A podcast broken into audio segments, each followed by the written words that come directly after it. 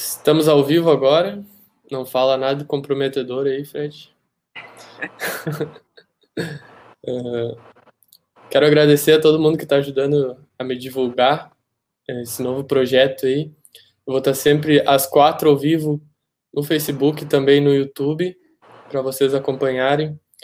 Uh, agradecer especialmente ao Jairo Ferreira, que tem compartilhado nos, no Rádio Cidade e nos portais dele e tem amplificado ainda mais a minha audiência. Uh, hoje eu estou aqui com o Fred Andres, um dos sócios da Típica Cervejaria. A gente vai falar um pouco sobre a história dele e as maiores dificuldades que eles tiveram, sobre um pouco sobre o, o ramo dele, que é o ramo cervejeiro, e como que eles estão passando pela crise nesse momento. Então, se apresenta aí, Fred, teu nome, o que que tu faz para o pessoal que está nos assistindo. Tudo bom? Boa tarde a todos que estão, estão nos assistindo pelo YouTube, pelo Facebook. Uh, Guilherme, agradecer o convite, a oportunidade aí de, de, falar um pouco aí sobre a nossa empresa, sobre o nosso trabalho. E parabéns aí pela, pela iniciativa, né? Um, que essa, esse tipo de trabalho, assim, que focado no empreendedorismo, em dar divulgação às ações empreendedoras, principalmente aqui na nossa cidade, isso tem um valor enorme. Isso é muito importante, assim, que que, que, que as pessoas têm acesso assim a, ao que está acontecendo perto delas aqui, a, tomam conhecimento através das nossas experiências assim, o quanto, quanto como é difícil, como e também o quanto é bom, satisfatório tu, tu empreender, tu ter um, um negócio, tu fazer algo assim que possa atender as, as mais variadas necessidades aí que a gente tem no nosso mercado, né? Uhum. Eu sou eu morei muito, eu sou nascido em Santo Ângelo, né? Uh, e fui muito novo, ainda criança, fui morar em Porto Alegre. A partir dos 9 anos de idade, uh, fui com a família morar em Alegre tive toda, praticamente toda a minha vida lá. Foram 18 anos morando em Porto Alegre. Uh, lá eu, eu, fiz todo, todo o colégio, né, toda, todos meus estudos, me formei em administração pela PUC, uhum. administração com ênfase em comércio internacional. Uh, e aí, em 2011, quando eu me formei, eu tomei a decisão de voltar para Santo Ângelo uh, e trabalhar no, na, na, gráfica e jornal A Tribuna, que é da propriedade da minha família, né? Uh, e aí, então, já formado, decidi voltar. Sempre mantive muito contato com as pessoas aqui, com a cidade. Sempre vinha muito para cá. Apesar de morar em Porto Alegre, o contato aqui era conte, né? Meus melhores amigos sempre foram daqui. Então essa relação sempre permaneceu muito muito viva assim com Santo Ângelo, né? Uhum.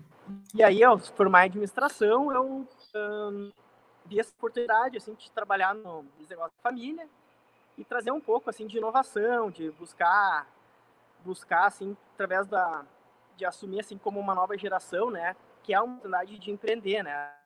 Apesar do negócio na época já tinha seus 45 anos, né, de empresa, foi formada em 1967, e aí eu assumi essa essa tarefa, né, e fiquei até 2018, ano passado, ano retrasado, que foi quando a gente colocou em colocou em ação aqui o plano da cervejaria, né. Eu uhum. e mais um sócio, o, que é arquiteto em São Borja, o Gilbert Bonotto, marido de uma prima minha, tenho família em São Borja, e aí ele, um investidor, assim, como alguém que acreditou na ideia, assim, juntamos aí essa, essa vontade de empreender e aí que surgiu a típica cervejaria, né? Mas então, mais ou menos isso, essa é minha, minha breve história aí, no, era bem resumida aí, como eu vim parar aqui hoje.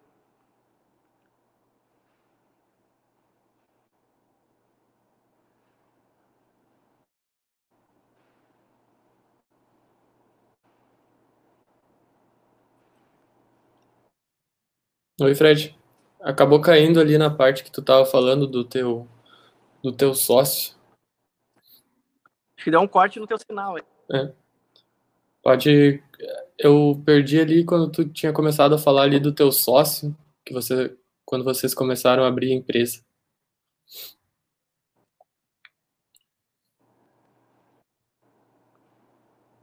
Acho que deu um corte de novo, Guilherme. Poderia repetir, por favor? Uhum. É, eu perdi ali, não consegui te escutar naquela parte que tu começou a falar sobre como tu e teu sócio abriram a empresa. Ah, sim, é, foi só. Uh, a gente decidiu investir em mil e. Aliás, uh, colocou a empresa lá em dezembro de 2018, né? Mas já uhum. viemos aí uns, uns dois anos já fazendo os estudos de mercado, né? Eu só complementei que nessa breve, de maneira extremamente resumida, aí foi eu vim parar aqui hoje. Uhum. Certo. E nessa faculdade de administração, quando tu foi colocar esse conhecimento que tu tinha aprendido academicamente, tu sentiu que tu, que tu já estava preparado? Porque, na minha visão, quando, quando eu estava fazendo faculdade, eu via que a, que a faculdade ela acaba sendo muito teórica e tendo muitas coisas que tu não vai aplicar realmente no negócio. Tu tem essa mesma visão ou tu acha que tu conseguiu aplicar muitas coisas que tu aprendeu na, na PUC, né, que tu fez de, de administração? É, eu, eu não, não consegui te escutar, assim, ela tá, tá cortando uhum. muito áudio. Tá, vou começar de novo a pergunta. Uh, depois que tu... É uhum. Parece a imagem tá boa. Tá. Uh, eu tava perguntando se tu teve alguma dificuldade de colocar esse aprendizado teórico que tu teve na faculdade em prática quando tu estava começando, porque na minha visão assim a faculdade às vezes ela te ensina muita teoria daí quando tu vai na prática tu não consegue ter a mesma agilidade não é a mesma coisa tu, tu sentiu alguma uhum. coisa parecida eu acho que entendi a pergunta uh, sobre a, a, conciliar a parte teórica da administração com a prática mais ou menos uhum. isso né isso é a teoria ela é conteúdo, né? Tu, tu tem muito conteúdo teórico, ele te prepara muito, assim, para para a parte depois, posterior, que seria uma prática, né? Eu sempre é conciliar tudo as duas coisas, quando possível, né? Eu fiz uhum. na época de faculdade, uh, era bem comum na época estágios em banco, eu fiz dois estágios uh, nessa parte financeira, enfim, então tudo tu, tu começa a ver uma parte aqui que é uma rotina de uma empresa, que, que é a maneira de se comprar dentro de uma empresa, colegas, né? Assim que tu vai, que tu vai aplicar a prática de maneira de maneira assim irrestrita, né, que depende muito de ti, assim, às vezes muitas vezes sem experiência na faculdade, é realmente quando você se, quando se comanda uma área de, um, de algum negócio, né? Tu tem uma as definições dependem de ti, depende de, as decisões de uma maneira que tu vai fazer isso com equipe, né, ela é muito difícil quando se tem, quando tu não se tem experiência, né, quando tu não teve assim uma experiência assim de ter um chefe, de ter já trabalhado, feito parte de uma equipe que já tem um líder, né. Então, para mim, eu, no caso, tinha uma pouca, pouca experiência quando para cá e mas assim a questão teórica com a prática ela ela se vê muito presente a partir do momento que tu começa a acontecer as coisas dentro do negócio né começa a dar aqueles insights bah mas isso é aquilo, isso é aquela coisa é outra coisa. Ah, aquele autor, aquela ferramenta que tu aprende, tu, tu, acontecendo e começa a identificar onde aplicar cada uma dessas ferramentas, né? Uhum. Uh, que que tu aprendeu lá na faculdade, mas depende muito. A faculdade ela não não, não pronto para trabalho, né? Isso depende muito do, de tu ser um pouco autodidata, de tu ter as dificuldades e ir atrás do conteúdo, né? Uhum. De, de, buscar um apoio teórico, um apoio de fazer mais complementar, mais prático, né? Isso tudo é fundamental, né? Tipo, ela, a faculdade ela te dá um norte, ela te faz uma base, ela te, digamos, te alfabetiza, mas aí depois dali para fora de ti os livros que tu vai ler, os conteúdos que tu vai que tu vai absorver, né? Tu sabe ler, mas aí depende o que que tu o que que tu vai ter acesso de informação né? dali para fora, né? Eu vejo mais sim. ou menos assim, mas é que é importante sim. Longo, demorado, muitas vezes cansativo, mas ela te deixa assim moldado assim para ir preparado para o que vem pela frente. Uhum. Então, depois que tu terminou a faculdade, tu, tu chegou a fazer uma especialização, é isso, né? Em marketing. Sim, eu fiz uma pós em marketing e gestão de vendas na Federação Getúlio Vargas, em Passo Fundo. Aí, como eu vi o mar, assim, a maneira que eu vi, assim, a minha faculdade, ela tinha em comércio internacional. Uhum. Então, era uma área que eu tinha aqui um mercado, né? Eu estava trabalhando em gráfica, jornal, comunicação. Embora eu fiz, até no jornal tive a oportunidade de fazer importação de, dos principais insumos, que era o papel jornal, né? Tipo, fazer uma direta de, de vários países. Foi a única, a única oportunidade que eu pude aplicar mesmo aquela, toda aquela, aquele, aquele aprendizado de comércio internacional, né? Mas não era o ramo, não era, não era o segmento que eu estava, né?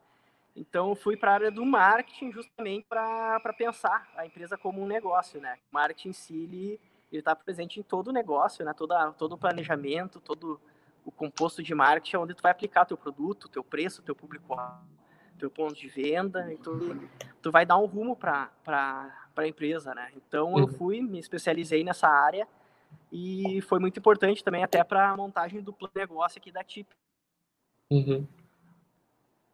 E nesse tempo que tu estava na tribuna, tu ajudou a tribuna a, a mudar para a internet também, para as mídias sociais, é isso?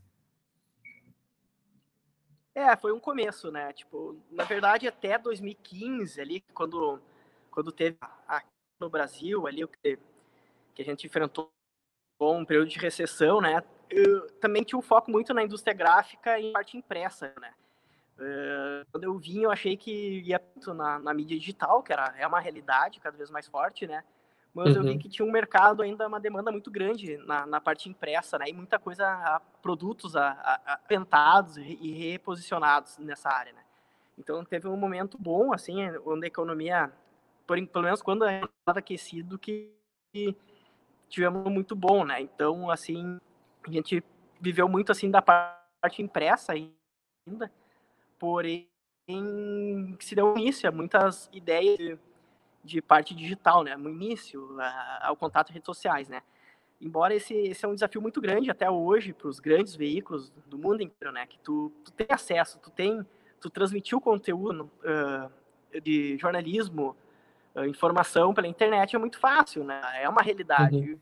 o desafio é tu capitalizar isso, tu ter um modelo de negócio sustentável nessa área, né? Esse é o grande desafio. Isso tem muita gente ainda não está conseguindo fazer, fazer a girar nesse, nesse sentido, né? Uhum. Então, tu ficou quanto tempo daí na tribuna? Quantos anos tu ficou na tribuna? Cortou, não ouvi. Foi de 2000, final de 2011 a 2018. Aí foram uhum. 7, 8 anos. Daí, depois desses trabalho. 7, 8 anos que, que tu começou a ter essa vontade de empreender sozinho e começar a tua própria empresa. Isso, é, foi um pouco antes, na verdade, ali 2015, 2016 que eu comecei a fazer, a, a trabalhar no plano de negócio, né, e estudar o mercado. Eu, eu já fazia cerveja, né, uh, mais adiante pode vir falar como começou, fazia cerveja e era, era uma ideia que eu, que eu tinha há muitos anos, né. Porém, não é uma, uma tarefa fácil, né? Tu não pode se jogar num, num negócio de qualquer maneira. E, e uh, ter uma boa ideia é muito fácil e muita gente tem, mas há um caminho antes da empresa, pelo menos no meu entendimento, há um caminho uh, assim demorado, assim de, de tu de tu buscar viabilizar também, né? Esses investimentos que, que não são fáceis, né? E aí e posteriormente via nesse momento de crise aí no Brasil, né, onde tudo se dificultou um pouco mais. Uhum. Certo. Então, se tu quiser começar a contar um pouquinho agora da história de como que começou mesmo, tu estava me contando antes que vocês começaram a fazer meio que por brincadeira, vocês e outro pessoal que, que tinha isso uhum. como hobby, né? E daí que tu decidiu transformar em um uhum. negócio. Sim, é. Eu comecei em Porto Alegre, na verdade. Uh voltando mais um pouco ainda, eu de 2009 2000 morei um ano na Nova Zelândia. Fui fazer uma experiência fiz um, um inglês, fui estudar inglês, até estudando a parte de comércio internacional, né? Então tinha essa ainda se descobrindo ainda para que para que lado ia profissionalmente, né? E aí fiquei um ano lá, trabalhei lá e lá tive assim um, o primeiro contato com a, as craft beers, né? Onde os cerveja para consumo e para venda assim do público, né? Então lá eu vi que era um produto diferenciado e, e bom, né? E uma coisa assim que, que naquele país pequeno estava bem consolidado, né? E voltando ao Brasil, acabei um dia esbarrei numa notícia sobre esse mercado no Brasil que começava a partir de 2006, ali tem um o pequeno um, o primeiro boom assim de, de micro cervejarias, né? Uhum. Uh, que começaram assim a crescer em algumas regiões, né? Daí já era 2010, 2011 eu, eu esbarrando nesse curso da Câmara Brasil Alemanha lá em Porto Alegre. Daí eu fui, fiz o curso de, de, de fazer cerveja na panela de uma empresa que, que já vendia insumos e, e todo esse material para quem quisesse fazer cerveja em casa, né? Daí eu fiz o curso e, e eu, assim, um, uma entrada, assim, um caminho sem volta, né? Começava a fazer cerveja em casa e, e, e preparando, assim, tipo, as minhas próprias receitas de cervejas, né? Mas de maneira, assim, como eu disse, um hobby, né? Eu vim, nesse uhum. período, vim para cá, comecei a fazer cerveja sozinho. E aí encontrei, tipo, é muito trabalhoso, né? Fazer sozinho. Então, bacana, às vezes, é ter uma turma, um grupo, para usar isso como, como um hobby, né? E, e ter um certo divertimento. E aí conheci alguns, Francisco Marquá, o Dr. Salomão, o Vini Halber, o Fábio Dalla Costa, enfim, tinha um grupo aí que fazia cerveja também e a gente acabou juntando aí, uhum. juntando nesse grupo e fazia, se divertia e, e, trocava ideias, né, porque às vezes o erro começava assim, tipo, ah, onde eu erraram aqui, o que que já fez já deu certo, né. E começou a fazer uma, uma... e daí tinha a marca já que era Focas Beer, uh, que era a criação deles, né, do Chico Marquá, e aí a gente acabou ficando conhecido e participava assim de festivais na região, de, de grupo cervejeiro, pessoas se juntavam aqui Santa Rosa, entre Juiz, Horizontina, né? Então a gente viu que esse, que esse mercado, assim, essa, essa turma aí era grande aqui na região também e fazia como divertimento, né? E a partir do momento eu comecei a pensar mesmo, assim, que, que era, queria, né, para fazer isso de maneira profissional. Uh, daí comecei a ver de empreender, né? E aí daquele grupo acabou que eu ficando só como quem seguiu assim para maneira assim de com um negócio, né? E vem dando certo, bem aí, a gente tá tendo uma, tido uma excelente aceitação aí no mercado do nosso produto. Uh, veja, Santo Ângelo, a gente tem que ter um produto bom, uma qualidade, tem, tem que estar tá bem ajustado e teve muito assim que que as pessoas, por ser daqui, abraçaram muito, uhum. assim, essa ideia nossa, assim, as pessoas se tiram de maneira orgulhosa, assim, de ter uma, uma indústria desse, desse ramo aqui em Santo Ângelo, né? E que bom, né? A gente fica bem parceiro com isso. Uhum. E vocês começaram em 2018, vocês já tinham a produção, vocês têm a produção de chopp e também de, de pet, né, que a gente estava falando antes. Quais que, são, quais que são os produtos que uhum A gente trabalha em duas linhas. A gente trabalha em duas linhas. A gente trabalha o shop, né, em barril, chopeira, aquilo atende a eventos, atende a particulares, né, como todo mundo conhece, recebe essa chopeira casa instalada e toma em volumes maiores, né? E tem a linha em garrafas, né? Aqui até eu tô, eu tô com uma aqui, tô matando a sede também, né? Tô, com, tô uma Session IPA e aí, que são a linha PET, né? Que a gente trabalha em linha PET, quatro, quatro sabores e dois, dois volumes, por enquanto. E aí, a gente dois canais de venda, né? A PET, a gente, a gente não vende direto ao consumidor, a gente tem os pontos de venda, né? Que a gente tem os nossos parceiros aí, convências, mercados, lojas de da, restaurantes, enfim, uma série aí de, de pontos de venda na cidade, né? E o shopping, sim, esse a gente faz atendimento direto. Uhum. E como que funciona esse processo aí de vocês fabricarem o chopp? É um processo que ele é demorado, exige muito trabalho? Como é que é? O processo de produção? Isso. É, o que, que é assim, atrás de mim aqui, a gente, esse lado aqui, a gente vê todos os equipamentos, né, da, da fábrica, uma parte deles, né, na minha frente aqui tem a parte de distribuição. O que que acontece no dia de produção? Que tu faz o, tu faz o chamado mosto cervejeiro, né? Leva de 5 horas e meia cada telada. O suporte aqui a gente faz litros por batelada. Né? Então, pode fazer duas até três bateladas por dia. Esse é a nossa nosso programa de fábrica, né? Daí, então, ele sai dessa dessas dessa cozinha, dessas panelas e vão lá para os tanques de fermentação lá atrás, que são as uhum. Demora de 15 a 21 dias para que o produto fica pronto, né? Tem a fermentação, a maturação e depois a carbonatação. Daí vai para o embarrilamento, né? Ou invase uhum. das garrafas. Então aí vai de 21 dias, dependendo da cerveja, da demanda, sim. Então, um período ideal, diria aí que três semanas é um período bem razoável para aprontar a cerveja. Depende do estilo também. Tem estilos uhum. que são mais, mais rápidos. Duas e semanas, às vezes, já está já tá pronta para o consumo. E quantos estilos diferentes de cerveja vocês têm aí?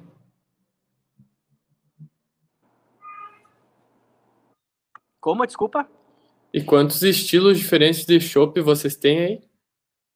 Quatro estilos a gente trabalhou até hoje. A gente trabalha uhum. o Premium Lager, né, que é um equivalente ao Pilsen, um pouco mais, pouco mais elaborado que o Pilsen, assim, um pouco mais, uh, mais nobre, né? E daí temos o Session IPA, uh, que é uma cerveja mais aromática, traz para o cítrico, para o frutado, né? Uh, o resto é uma cerveja vermelha e o que é a, a, cerveja de trigo tradicional, né? Estilo vai mais para a escola alemã, assim. Uhum.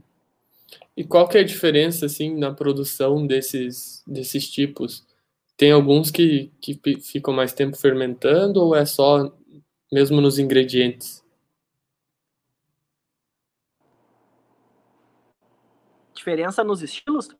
É, isso. É, os estilos ele dariam uh, várias formas. É, a composição dos ingredientes, né, principalmente. Uh, o processo muda alguns detalhes. Uh, embora assim o tempo de, de, produção geralmente 5 horas e meia a 6 horas para fazer o moço cervejeiro. Isso não vai não em todos os estilos tem esse processo, alguns um pouquinho mais longo, algum um pouco mais demorado, mas geralmente é o ingrediente que muda, vai o de malte, lúpulo e o fermento, né? Então daí tu tem dois, dois tipos de cerveja, né? Tu tem as ale e as lager.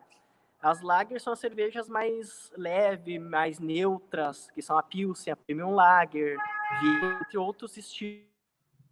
E a ale, que são cervejas mais frutadas, esterificadas, escuras, uh, mais fortes, né? Que são os fermentos de alta alta fermentação, temperaturas mais altas, né?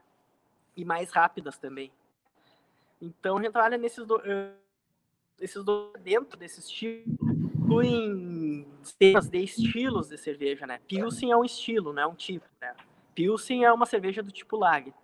E aí varia. O universo é infinito de criação, de, de invenções aí que tu pode fazer para atingir aromas e sabores diferentes, né? Pessoas botam frutas, um condimento, inventando um pouco aí. Cervejas ácidas agora estão surgindo, mais assim, uh, com uma pegada, um pH mais baixo, né? Que elas acabam sendo mais azedas. Enfim, o mundo aí tá sempre, é um segmento que está sempre se inovando, né? Uhum. Viu, Fred, para mim tá cortando bastante a imagem. Será que tem como tu, tu ver a rede aí que tu tá? Uhum. Ou de repente ir um pouquinho mais perto do roteador que tá, que tá dando uns cortes aqui para mim.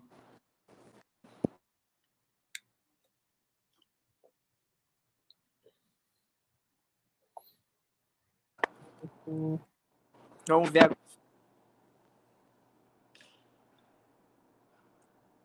Alô? Oi. Só deu uma congelada na imagem.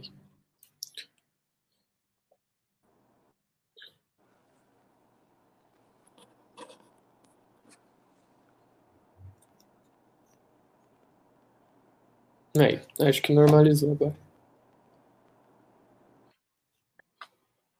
É, vamos ver. Eu também estou cortando bastante teu áudio uhum. aqui. Tá.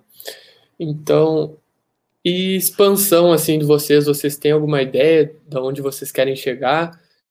Tem espaço no mercado brasileiro para crescimento das cervejas artesanais? qual que é o, o objetivo de vocês aí da Típica?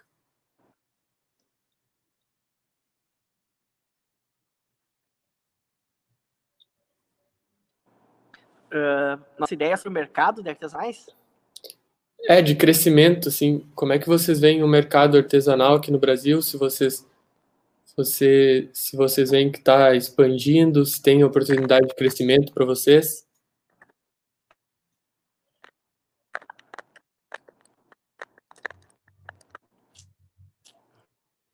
Tá cortando demais o áudio. Tá, deixa eu só. Uhum.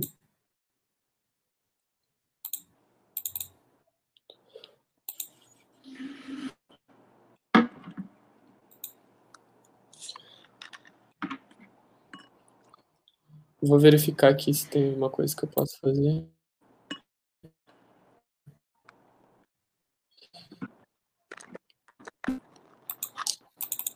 Tá conseguindo me ouvir agora?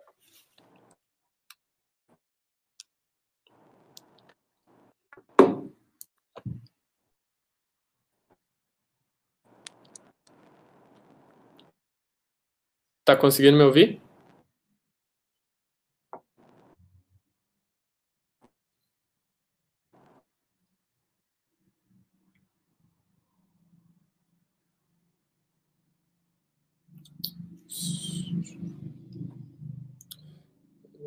Um pouquinho aqui a imagem do Fred. Deixa eu ver se vai voltar.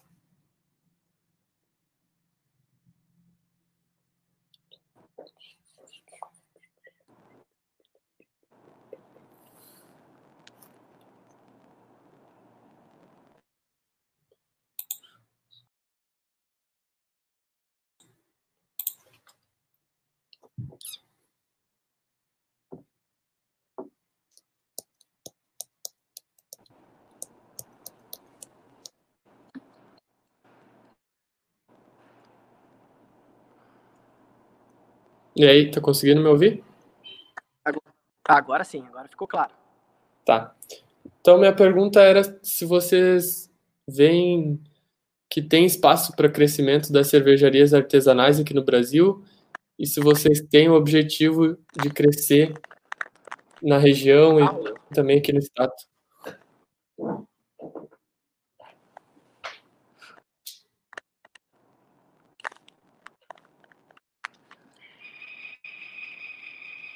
Conseguiu ouvir? Tá. Tá. Não deu então, pra uhum. Tá, vamos fazer assim então, que tá dando já o problema na internet. Eu vou, eu vou terminar essa live aqui e daí eu vou ver aqui o que tá dando errado e a gente volta, pode ser? Tá. A gente vai voltar daqui a alguns instantes. Nossa transmissão acabou caindo, a gente encerrou e começou uma nova, então estava perguntando para o Fred uh, como é que vocês veem o ramo cervejeiro, principalmente o artesanal aqui no Brasil, se tem espaço para crescimento e, e se vocês têm esse objetivo de crescer na região e também no Brasil. É, o, o ramo ele vem em um crescimento assim, bem exponencial. Uh, não só aqui no Brasil, o Brasil acho que segue até o caminho assim de outros países. Por exemplo, a Europa. A Europa, tradicionalmente, sempre, historicamente, as micro cervejarias, as cervejas, lo locais, né, de, de, cada cidade, assim, elas sempre, sempre foram algo forte, né, sempre se desenvolveram, assim, aos milhares, né. E daí esse movimento, ele vem muito forte, assim, nos modernos nos Estados Unidos. Uh, se não me falha a memória, aí, os dados que tem recentes aí, que são mais de 6 mil micro cervejarias aí nos Estados Unidos, né? Crescendo exponencialmente anos, ano após ano, né? E o Brasil vem muito semelhante, um movimento muito semelhante aos Estados Unidos. Aí desde 2000 e teve um primeiras primeiro movimento forte foi em 2006, depois 2010 em diante voltou a voltou a carga, né? E vem crescendo todo ano aí há pelo menos cinco anos de maneira muito consistente, né? Então a gente vê isso com essa, essa foi a partir daí mesmo que, que gerou um interesse uh, de nós abrir o negócio, né? Que a gente vê que era um, um, uma oportunidade. Santo Anjo não tinha cervejaria aqui na região já havia algumas, né? E então a gente entendeu isso dessa maneira que Santo Ângelo é uma cidade muito muito interessante assim para para ter a sua própria cervejaria, né? Uhum. E a gente tem, a gente já tem, trabalha na região aí, já, já chegou a Cruz Alta, já chegou a São Borja, São Luís, aqui mais próximo, claro, nossa vizinha entre Juiz, enfim. Então a gente tá com alguns planos assim de, de, de voltar forte aí nessa na região aí esse ano, né? Aqui até atrás de mim aqui tem um, tu vê aqui que chegou recentemente um tanque novo. Uhum. A gente está em pleno processo de ampliação da fábrica já. Nem deu tempo de instalar, deu toda essa essa da pandemia aí, ficamos com algum equipamento parado aqui, mas já está já tá usando aí a nossa instalação. Um já parte já foi instalada aí dos equipamentos. Então a nossa meta esse ano é duplicar a nossa nossa capacidade produtiva.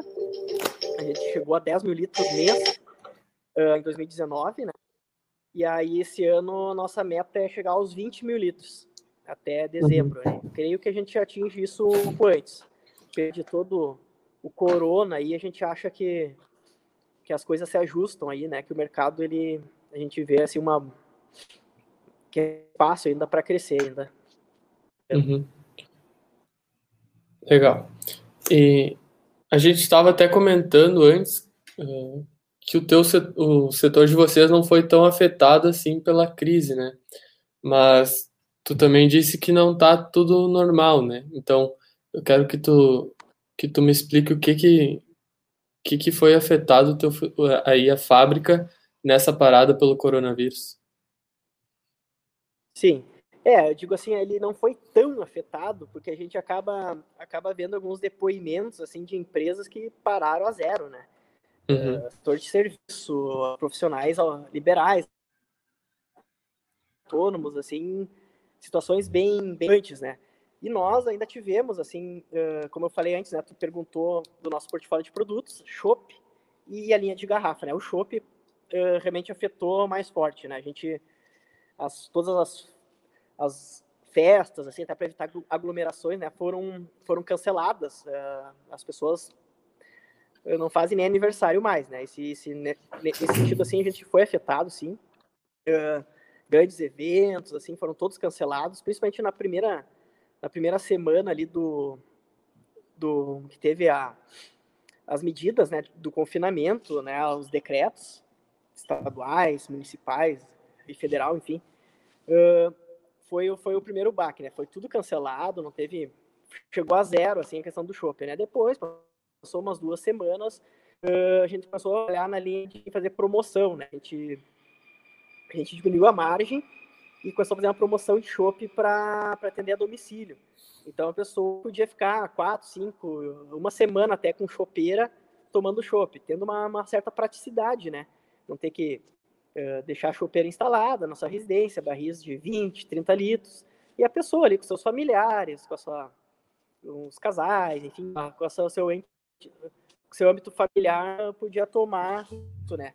Mas assim, nada assim volumes pequenos, né? E nada assim que, que fosse comparado a, anteriormente da pré-pandemia aí, que foi que a gente vinha assim de uma de um crescimento muito forte, assim, de eventos cada vez maiores, volumes, uh, festas de 300, 400, 500 litros de chopp, 100, 150, enfim.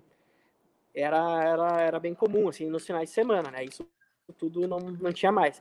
E a linha PET, a gente acabou, assim, tendo, na primeira semana ali, uh, achou que ia dar uma redução, mas não. Daí uh, teve justamente até um crescimento nas vendas, porque uhum. a gente fez promoção com os pontos de venda, fez uma parceria com nossos pontos de venda, a maioria deles, e a gente reduziu o preço, eles também, e começaram também a trabalhar a questão de teleentrega, aqueles pontos que não tinham, né? E aí as pessoas em casa, as pessoas confinadas, acabaram assim, né? Enfim, precisavam consumir produtos de mercado, alimentação, isso é uma coisa que continuou, né? Que pessoas não, não optam por, por não se alimentar. Então, e a cerveja, de certa maneira, era um entretenimento, era uma, uma maneira das pessoas desopilar um pouco, assim, em suas residências, né? Então, a gente manteve essas vendas. Por isso que eu até te comentei antes, assim, que por que, que não foi tão afetado, né? uhum. Então, a gente não pode queixar porque o nosso negócio continuou, né? Ele continuou, assim, claro, podia estar melhor, podia, a gente estava ampliando a fábrica, já podia estar tá projetando crescimento, lançando novos produtos, tudo isso a gente abortou de momento, né? Mas, assim, sendo solidário até a empresas assim que, que tiveram suas receitas reduzidas a zero, então assim, a gente não, não pode se queixar que seria até de maneira injusta, né? Porque uhum. o nosso negócio, ele tinha, tipo, a indústria podia, os, pelos decretos era liberado, a gente pode fazer as entregas, tomando todos os cuidados, as medidas né, de prevenção, né? Uh, enfim, mas é por ser uma fábrica de alimento, de cerveja, a gente tem umas normas muito rígidas, né? Nesse sentido, a gente também continua produzindo na normalidade, porque a gente já tem um manual de boas práticas e, e procedimentos de sanitização muito rígidos, né? Então, a gente reforçou ainda mais, né? Uh, equipe de entrega, quando vai sair à rua, tomou, adotou algumas medidas, mas, mas assim, a gente já está adaptado assim a ter assim de maneira rígida assim controles de, de asepsia. Uhum. Legal. Então a principal ação que vocês tomaram para enfrentar essa crise foi mesmo na questão dos preços. Vocês acabaram diminuindo, então fazendo promoções para atender uh, um público maior, é isso? Isso. É, a, a, o objetivo era aumentar o volume de vendas né, aumentar, atingir maior público, gerar mais né? A gente tem estoque, a gente não sabia o que, que seria nas, das próximas semanas. A gente imaginava até que poderia cair as vendas, né, da, do, do, das próprias garrafas, né? Esperava por isso. Então, a gente reduziu botar o estoque que tinha uh, na fábrica, girar mais rápido, e assim, à medida que fosse saindo, a gente ia voltar a produção uh, conforme necessário, né? Conforme ia se criando esse, esse gargalo ali nas nossas, nas nossas entregas, né? Então a gente reduziu, claro, a produção vai produzir uh, menos esses meses aí, né? Porém, a gente manteve uma boa base de vendas, né? E, uhum. assim, o que ia sair de shopping, a gente decidiu botar, uh, trabalhar com promoção. Eu nunca tinha trabalhado, os produtos sair naturalmente. Então, para gerar mais ainda, gerar mais rápido e poder, e poder manter. E além das promoções, vocês têm alguma coisa na cabeça? Por exemplo, de abrir um e-commerce de shop, alguma coisa assim? Ir mais para o meio digital, como várias empresas têm ido? Ou, ou tu acha que. Não, que isso não, não, não, não, não passa assim a, no nosso planejamento, né? Nosso, uhum. A gente, assim, a gente. É, o nosso produto é bem é físico, né? E a nossa entrega, como ela é local e, e aqui que a gente pretende crescer e fazer fisicamente, né, em volume. Então a gente quer, a nossa estratégia é ter os pontos de venda, onde a gente entrega um volume maior e não no varejo. Eventualmente Sim. tem um esforço muito grande para duas, três unidades do produto, enquanto lá no, no, no, na revenda, no ponto de venda, a gente faz entrega de centenas de, de unidades e lá, parceiro, tem todo o esforço de, de vender, né, de de entregar o produto até a ponta final, né, até o consumidor. Uhum. Então, no momento, a nossa estratégia segue sendo essa. A gente tem, a gente teve, a gente tem isso aí para crescer. A gente não, a gente não esperava muita demanda, teve até falta de produto, né? Nesse foi o primeiro, o segundo verão, na verdade, o primeiro assim já consolidada a marca. Então, a gente está trabalhando nessa ampliação e segue a mesma estratégia aí a curto prazo.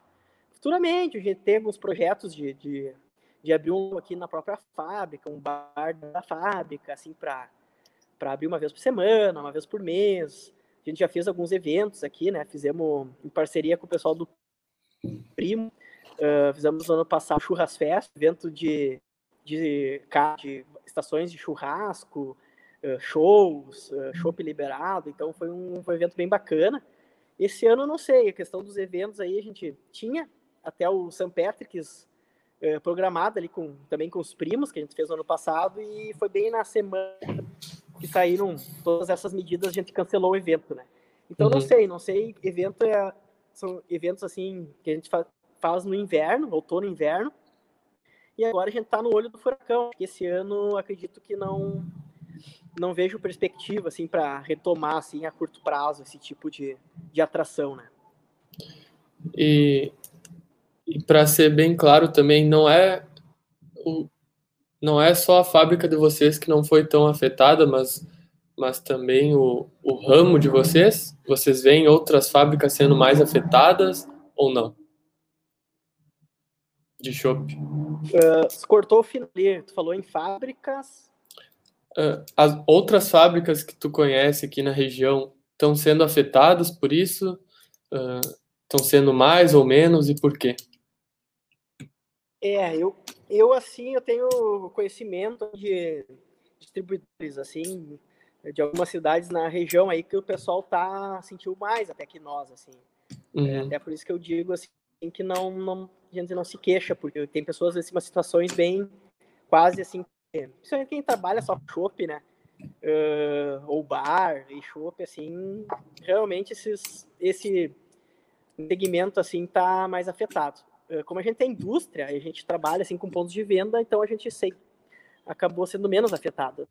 Uhum. E, e em outras regiões, uh, facas maiores até, uh, eu comecei a ver, observar a questão da promoção, que foi uma estratégia que a gente adotou, que eu uhum. vi o pessoal fazendo bastante promoções bem agressivas, assim, para girar o produto, né?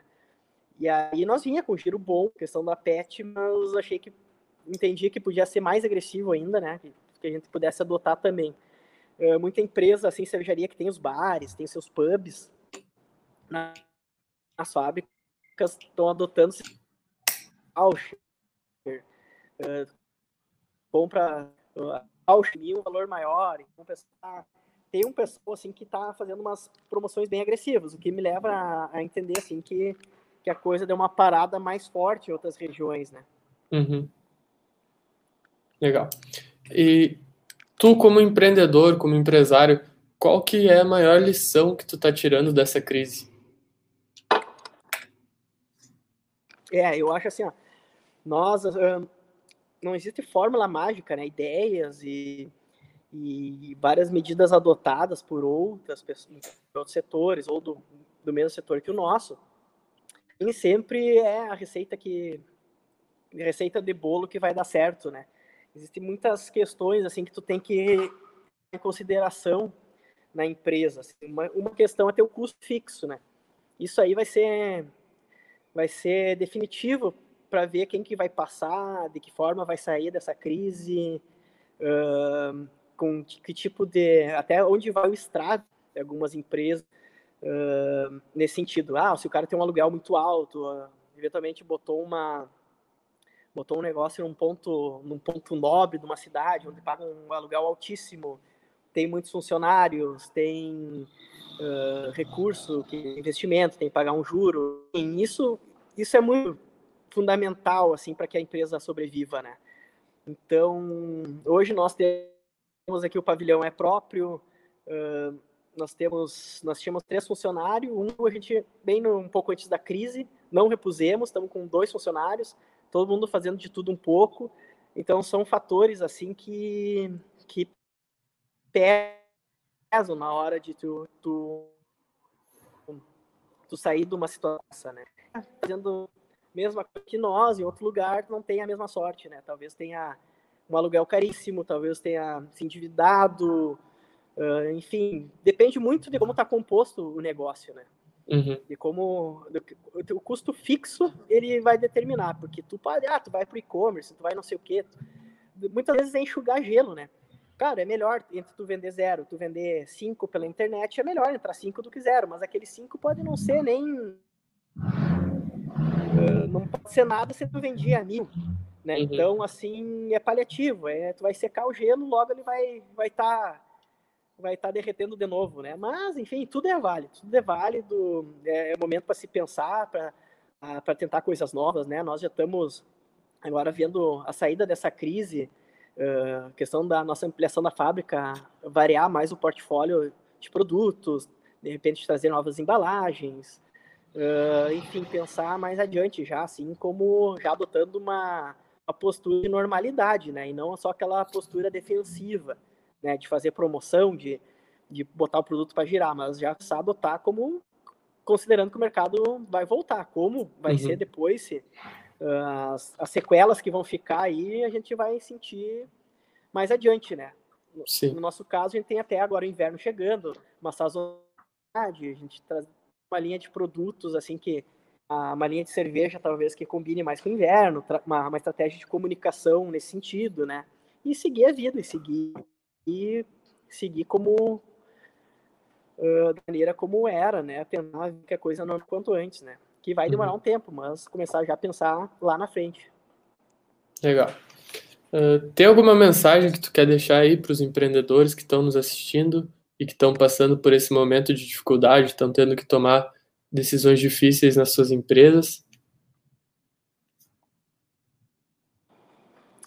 Cara, eu acho que eu dizer que vai passar, cara. Vai passar. A gente ser otimista, a gente ser estar no nosso potencial, né? O maior concorrente é nós mesmos, né? A gente não pode deixar de, de fazer as coisas certas, de estar no nosso negócio, uh, trabalhar. Muito trabalho, não tem outra maneira. Aquilo que a gente não controla, que não está no nosso alcance, esse controle, a gente vai, infelizmente, a gente sabe que muita gente vai uh, não vai sair dessa, assim, as empresas não, muita empresa não vai aguentar, né? Mas assim, aqueles que sejam fortes né, para superar esse momento aí, porque afeta todo mundo, afeta todo mundo, não tem, não tem quem tá, não é uma crise setorial, não é uma crise pontual. Então, assim, eu não vejo assim como uma, uma coisa destruir todos ao mesmo tempo. Então, assim, nós vamos sair dessa aí, se Deus quiser, vai dar para vai dar o quanto a gente, a gente, todo mundo dá a volta por cima. E nossa cidade tem um potencial enorme. E Santo Ângelo, acreditem, coloquem negócio, invistam, tragam inovações. Uh, tem público para isso, tem fazendo um trabalho correto, uh, principalmente planejado, planeje. Não precisam colocar um negócio para mês que vem. Essa, que nem o nosso caso, foi dois, quase três anos só em cima das planilhas, no papel, viajando, vendo negócios semelhantes, conversando com pessoas do, de, desse, do setor, enfim, eh, planeja muito, assim, às vezes tu vê uma coisa dando certo, tu vê uma coisa e as pessoas ficando assim como de qualquer jeito, né? Então sempre com muito planejamento, aí que começa tudo. Se tu fizer as coisas com qualidade, com dedicação, é, olha, mercado tem aí que a gente nem imagina em vários segmentos, assim, muitas oportunidades assim que, que as pessoas não estão olhando aí, que se olharem com atenção vão encontrar, com certeza. Beleza. Então, quero agradecer por ter a ti, Fred, por ter aceitado participar desse meu novo projeto aí, que estou entrevistando empreendedores. Quero agradecer a todo mundo que nos acompanhou aqui. Um grande abraço para todo mundo e Amanhã eu vou estar ao vivo também às 4 horas. Então, se vocês quiserem acompanhar no meu Facebook, no meu YouTube, às 4 horas eu vou estar ao vivo, tá? Muito obrigado e até mais. Valeu, Guilherme. Obrigado. Sucesso aí, cara. para a iniciativa aí. Que obrigado. permaneça aí um bom tempo aí esse, esse produto aí. Um abraço para vocês aí. Um abraço. Valeu.